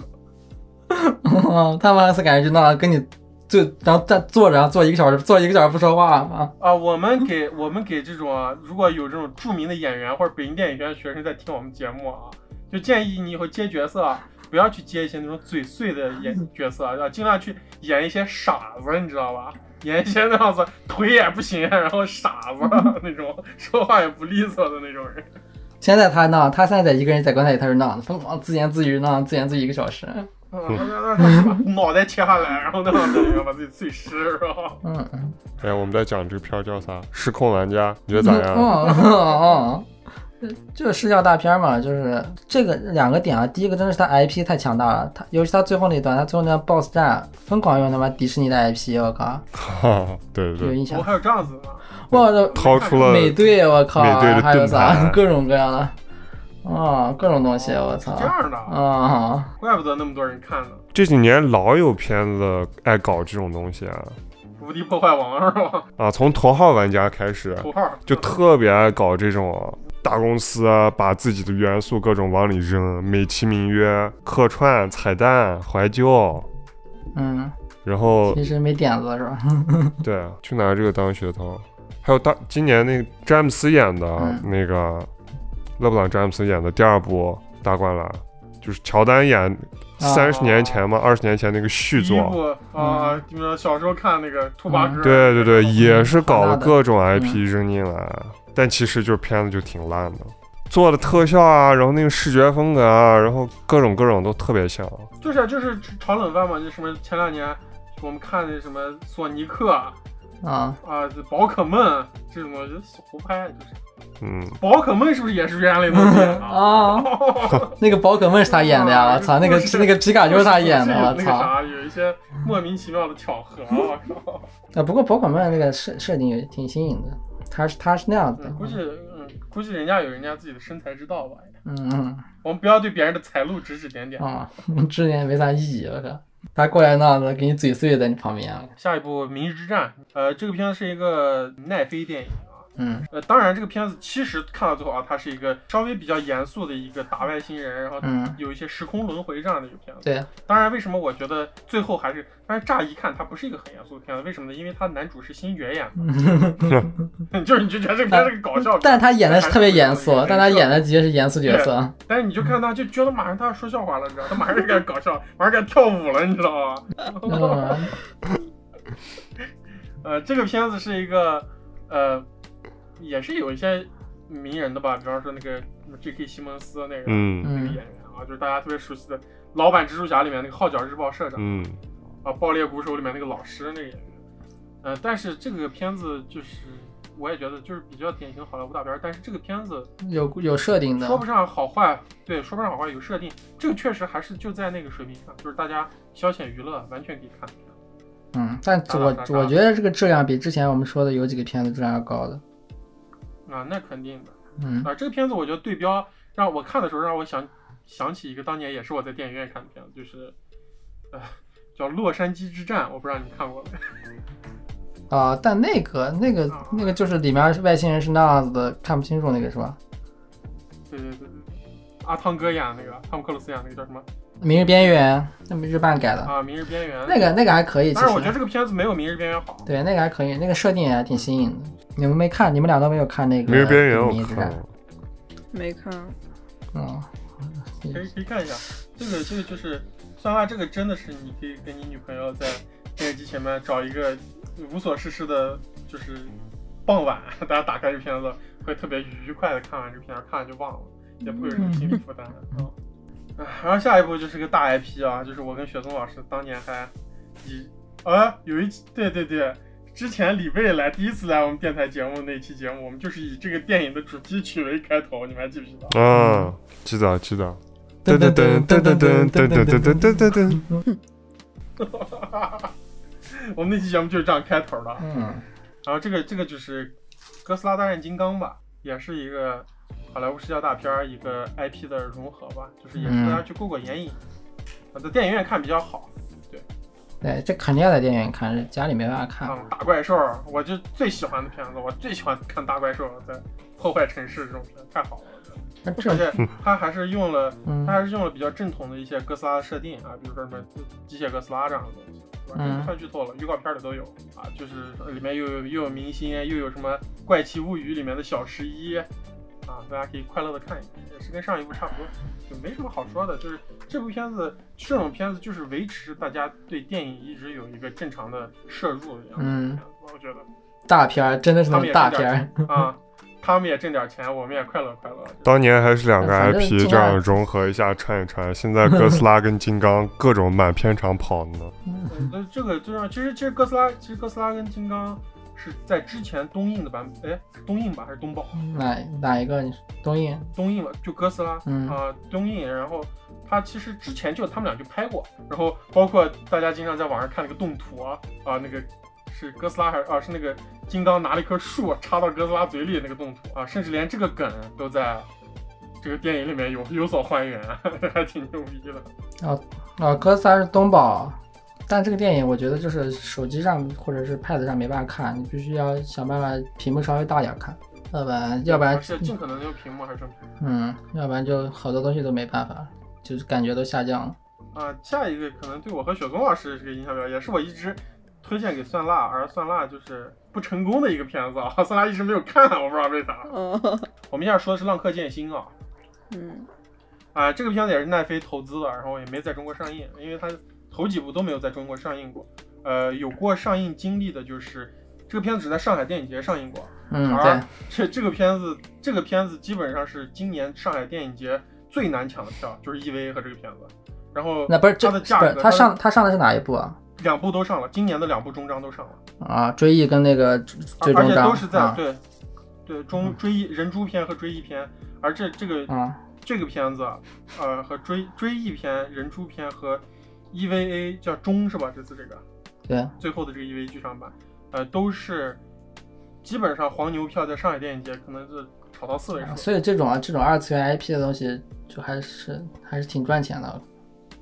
对，而且其实我认为《浪客剑心》其实算是漫改电影里面做的相当不错的，特别是日本漫改片里面拍的啊，还是比较细腻的，不管是情感线还是打斗戏，它都是很精致的。就是把动画然后他妈换成真人演就结束了，你他妈肯定要做很多东西。银魂是？吧？是说银魂呢？人家做调整呢，我靠。就是有一些 cosplay 电影吧，我们只能说的是。嗯，对 cosplay 电影。这个片啊子，对，因为因为《浪客剑心》它本来就是有很强的这个历史背书的嘛，嗯，对，对吧？它也是在日本一个特别著名的动荡时期吧。然后，嗯而且里面其实有很多，就是像大家比较了解，如果有比较了解历史朋友，日本历史的朋友可能会知道，它里面就是会有很多著名的角色出现，真实角色。坂本龙马啊，嗯这样就甚至甚至这个让我让我还比较为之一振的是，就是这个最后的这个最终的这个追忆篇的一开始，就是剑心上来就杀了这个对马藩的近景家，把近景家直接给屠家了，就就是他作为这个新新世界的这个杀手。嗯那因为我最近刚玩完《对马岛之魂》，你知道吧？嗯然后你控制的这个近景人这个主角，他们家守护对马岛多牛逼，多牛逼！结果过了可能有个一一两百年以后，在日本变革的时期，就被浪客剑心、被北村剑心这么个人给杀完了，他们家的人，嗯知道吧？当然，这个是不是历史事实，我们也我也我我是反正不太清楚肯定是改编，嗯啊，肯定是改编，但是。既然这两个作品都会提到这些角色，那肯定应该是历史上还是呃存在的，然后改编啊，对。比如说主角主包括主角这个这个剑心呢，其实就是他肯定不叫也不是这个人，但是他也是用别的人身上套的是。对有原型的，对对对，啊，所以反正这个片包括选角也不错，女女主角女主角我是很喜欢的，女主角，嗯，哪一部哪一个女主角？好几个女主角呢？呃，吴谨孝，吴景孝就是个大女主，就是神谷活心流的他们家神谷，不是，呃你不是啥？我觉得这个人都没有演技，我靠。但是他长得特别好看他？也不需要演技，啊，他就演个傻子，他像阿甘一样站在那儿，哦，李没有李纯啊，李纯，呃，所以我觉得其实这个片子也是导演的功劳吧，就是这个片子的武术指导以前是甄家班的，就是跟甄子丹混的、对，啊，所以这个片整个的那打戏都还挺好就还。挺甄子丹的啊，就对是那样打拳都虚晃你几拳，哇那样虚晃一下你，然后才那样打。啊当时我记得就是最后两部，就是国内就是也院线不上，但是就是有引进，就是那个就是官方版的，就是那种就是就是网上的，然后线上版是吧？对，然后就是还放了微博上还放了好多当时北那个谁那个嗯叫啥来着这个人，佐藤健啊，佐藤健的那个训练的那种花絮啥的呢，嗯，嗯，就这种片它就是，武打戏吧，想看一看，而且比较啊比较典型的东方电影吧，对。有点意思我觉得。剑击片，剑击电影，啊，剑击片，对对对对对对对，嗯，这个这个词就是我我我觉得雪松老师说到这个词儿，我觉得其实应该应该说一下，我觉得这个可能就是一个新时代的剑击片武士电影，还嗯，挺有意思的。嗯。打戏都还可以，打戏都是有逻辑的，这是。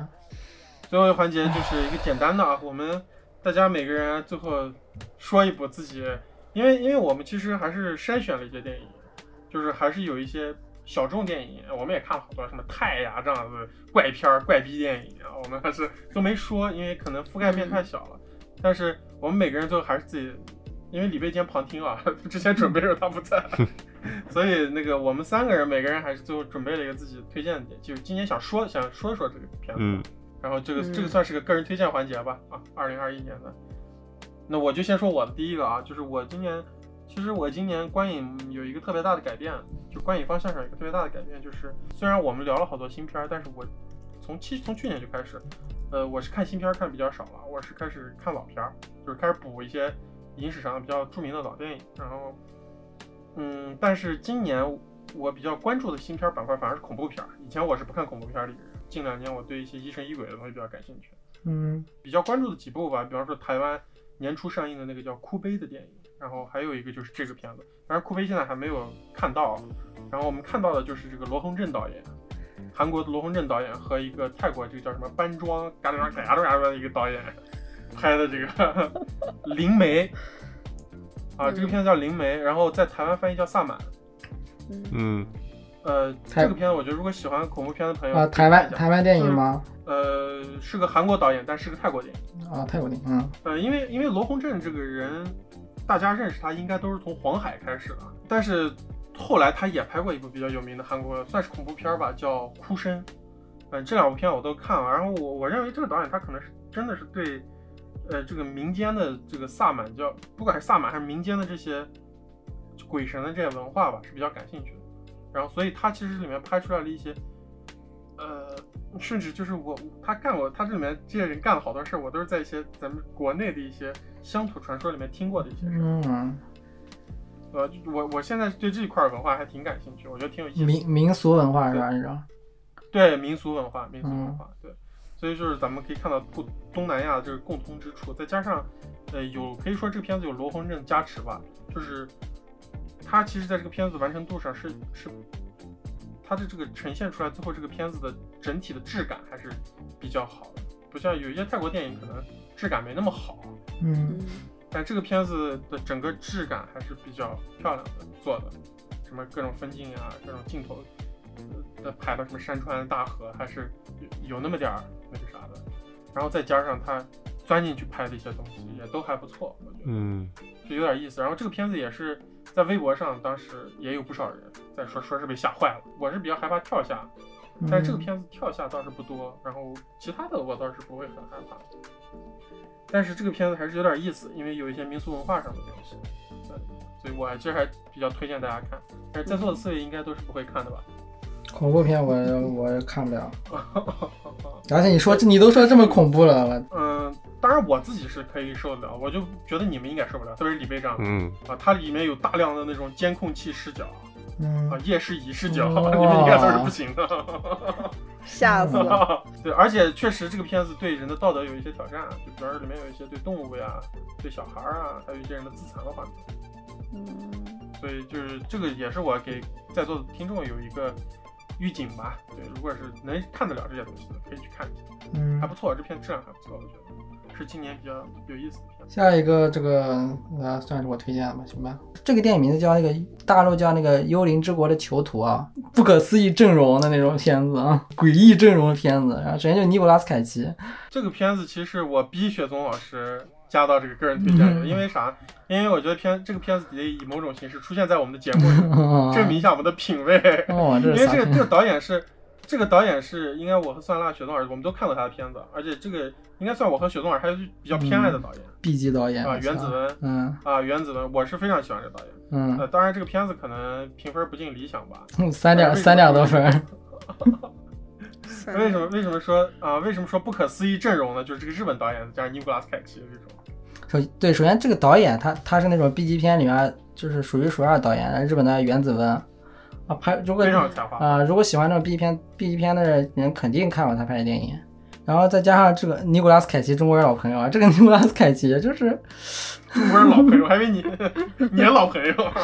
尼古拉斯凯奇大家应该都听说过吧？就嗯啊、嗯，就就就这个人这个人特别个神奇的人啊，就是就是他会从小就背叛就陪伴我们那种。票房毒药，对，然后他的他的电影就是他电影分都特别低，你知道吗？你知道吗？就是从某个节点开始吧。没没没，之前的电影其实也就那样，其实。他的什么火柴人，什么那种什么军军火那个。啊，嗯那个军火那个。战争之王那 哈哈，战争变脸，然后就没了。恶灵骑士，而且他还特别高产，对他特别高产，他每年至少会拍那种四五部、三四部电影。嗯，哎，而且我有个我有个疑问，就是虽然他拍这种电影都是那样分儿特别低，但是我们大家一提到美国演员，把布拉德皮特呀，还有汤姆汉克斯，包括就是这个人，怎就是尼古拉斯凯奇，大家把他放到一个梯队，大家是没有任何的意义，对啊啊！这个是特别神奇。然后，然后尼古拉斯凯奇，其实其实他的电影，我因为平时我也就是找电影看，就尼古拉斯凯奇，我他经常会出现在那样子，不知道咋回事，就在一个他我因为看在线嘛，他会到一些就是奇怪的网址上看，然后就经常会他就会他电影就会出现，然后就哎他咋又有新电影了？然后过一段哎他咋又有新电影了？然后那种人你知道，特别神奇。然后他他跟我楼宗远再次进入那种就我跟楼宗远那种讨论的那种视线里面，是他那个一八年有一个那个漫地神哦。神棍电影，我操！然后对对对，虽然这个电影评分不高吧，但是他是那种如果那种喜欢那种神棍神棍 B 级片的人啊，可以看一下。是吧大家如果喜欢漫地呀、什么仲夏夜惊魂啊。如果大家喜欢这样神棍片的话，可以看一看。他今年总共有三部片子，然后就是我两部都看了，一个是那个幽幽刚才推荐那个《幽灵之国的囚徒》，还有一个是那个《唯一的游乐园》。这《唯一的游乐园》分居然比这还高，但其实《唯一的游乐园》不如这部片子。不过这部片子就是太神棍了，我操，就是就正常人理解不了他的思路已经。就是那种什么东京残酷警察那样的片子。游乐园是恐怖片，讲的就是他关到那个游乐园，就是那种啊之前你们就网上不是有那种叫什么什么什么恐怖恐怖游乐园，反正就是那种什么玩具熊啊，晚上就会出来那样的闹鬼啊那种的，知道、哦那种题材啊。鸡皮疙瘩是吧？啊，他就那样题材，然后然后那个游乐园里面就那些机械人偶就会那样杀人，然后他就进去以后，他他把里面所有机器人干掉了，然后就那 那种有有一幕是那样子，有一幕就是他他干掉一个机器人之后，然后他拖着那个机器人尸体往外走，然后然后又有长得特别恐怖的机器人，然后看到他，然后他他这样子，他看了一眼机器人过去，一拳把人机器人打翻了，直接。就一般那个场景，就是一般你转角遇到一个那种长得特别可怕一个那种鬼的，一般人说惊叫跑，呀他是那样往前，然 后瞪大双眼看了一眼，然后走过去，要一拳打倒，完全那种电影，你知道吗？然后那个电影里面他一句台词都没有啊，然后他只是在那打打怪而已人狠话不多是吧？啊。然后他要不然就演那种，要不然就演那种暴躁那种话特别多的人，要不然就演那种就不说话的人。然后这个《幽灵之国的囚徒》的话，因为他是那个原子文拍的，所以说他其实就是他的美术设计什么的，其实都还是挺出彩的。啊，尼古拉斯凯奇演技咋说？但是我觉得就是因为这个，我觉得就是跟干工作是一样，就是说你做的再不啊，他首先做的其实挺好的，然后就是你做得再好，但是虽然他一直为了钱，就是不断不断接电影，就不管剧本真的就接。但是你一直拍，你一直拍，就是你的你的东西可以练习出来吧？就是他他，我觉得他的演技，他肯定算是第一梯队的那种演技，我觉得应该是。行吧，他他产量太高了，你知道吗？而且就所有题材都拍。天道酬勤？啊，就他所有题材都拍，然后有这么高产量，就是咋样他的演技都可以达到一个那样特别牛逼的一个一个等级，然后这一部就是喜欢漫地的话，反正就顺便推荐一下；喜欢看神棍片或者知道原子文导演的，反正这部可以看一下。我推荐的是《偶然与想象》，是冰口龙介的。冰口龙介今年他上他那个拍了两部电影，一个叫一个就是这个，另一个是《驾驶我的车》，然后这两哦个都是得奖了。对，但是《驾驶我的车》应该更骚，它是改编的那个村上春树的一个 一个短片，但是那个我还没有看，所以我先不推荐了啊、嗯我只看了这个，这个它它也是它是那种呃三个短故事合起来的一个电影。嗯，就是每个是一个独立的故事，中间没有什么关联。它很像洪尚秀，就是絮絮叨叨、絮絮叨叨一直在对话，然后镜头非常简单，然后节奏很很慢、很平。然后呢，但是还挺享受的感觉。对对，呃，他他那个就是我看他那个访谈啊，他就说他这个电影他其实是照搬了侯麦的侯麦的那个人约巴黎的一个结构，嗯人人约巴黎也是三个短的那个故事合起来我们这期。节目，我们我们这期节目里面比维伦纽瓦厉害的第一个大师名字出现了。侯麦，嗯，然后这这三个故事它，它就是就跟它名字一样嘛，偶然与想象。它是，嗯，第一个故事叫魔法，然后然后他就是讲了一个一个三角恋的故事，就是很很简单很俗套，然后充满了偶然与想象。然后偶然与想象，第二个故事叫呃门非大开，也叫就是呃开着的门，就是就是讲一个那个一个女女学生，但这个女学生是一个已婚的，她是个大大学的学生，嗯，然后她跟一个她的男同学。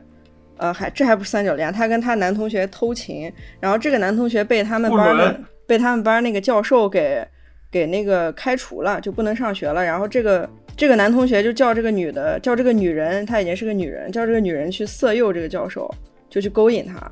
然后这个教授他同时是一个小说家，他他发表了一个一一本书，他他出版了一本书，嗯，对，他写本书，然后挪威书里的森挪威森林是吧？哎不一样，但是有类似的东西，就是它里面有大量的性描写，然后这个女性她就去办公室找这个教授，她就开着她那个录音，然后她去色诱这个教授，但这个教授他始终是要求办公室的门必须打开，你进来干嘛？跟我说什么？你门必须开着，你不要关上。然后这女的她进去，她就开始给给这个教授读这个小说里的这个性描写，然后他就一边读一边，然后想把这个门关上，然后教授说你别关，然后他就又在那读读，然后 这个性描写读的太长了。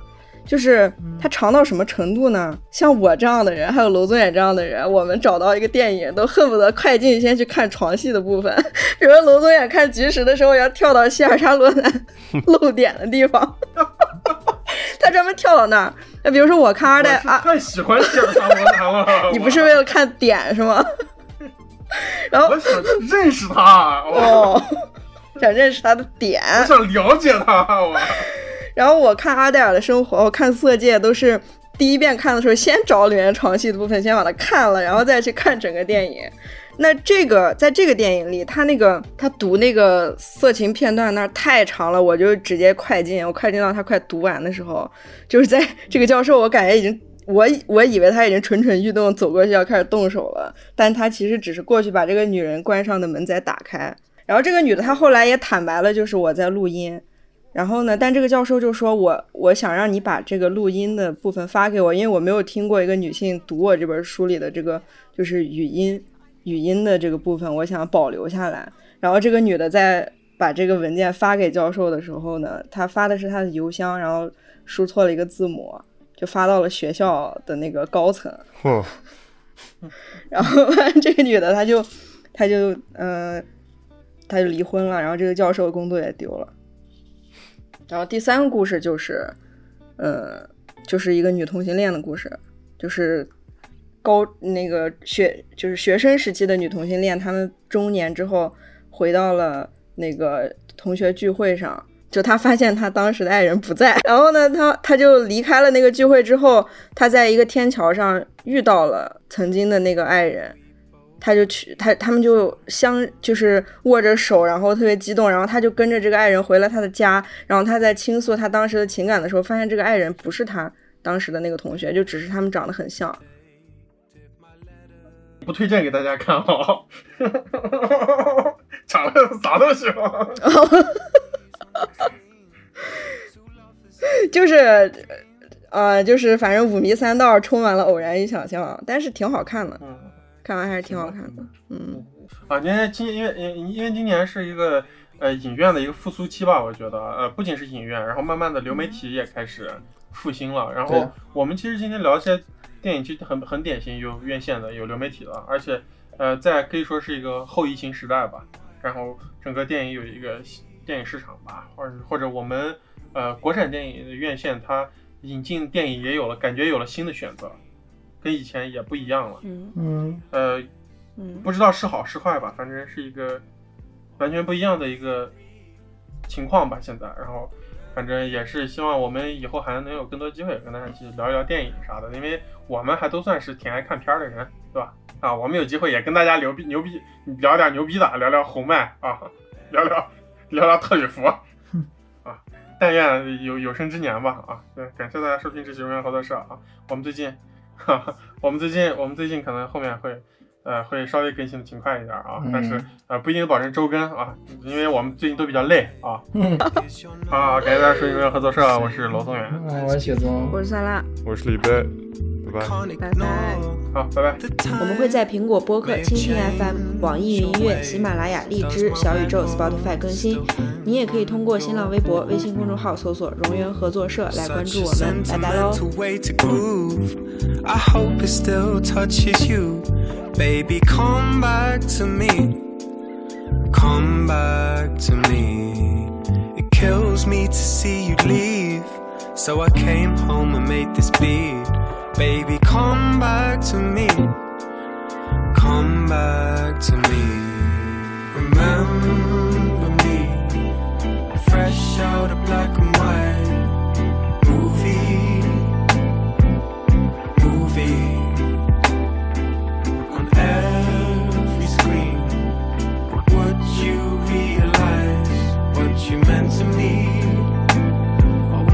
mystery.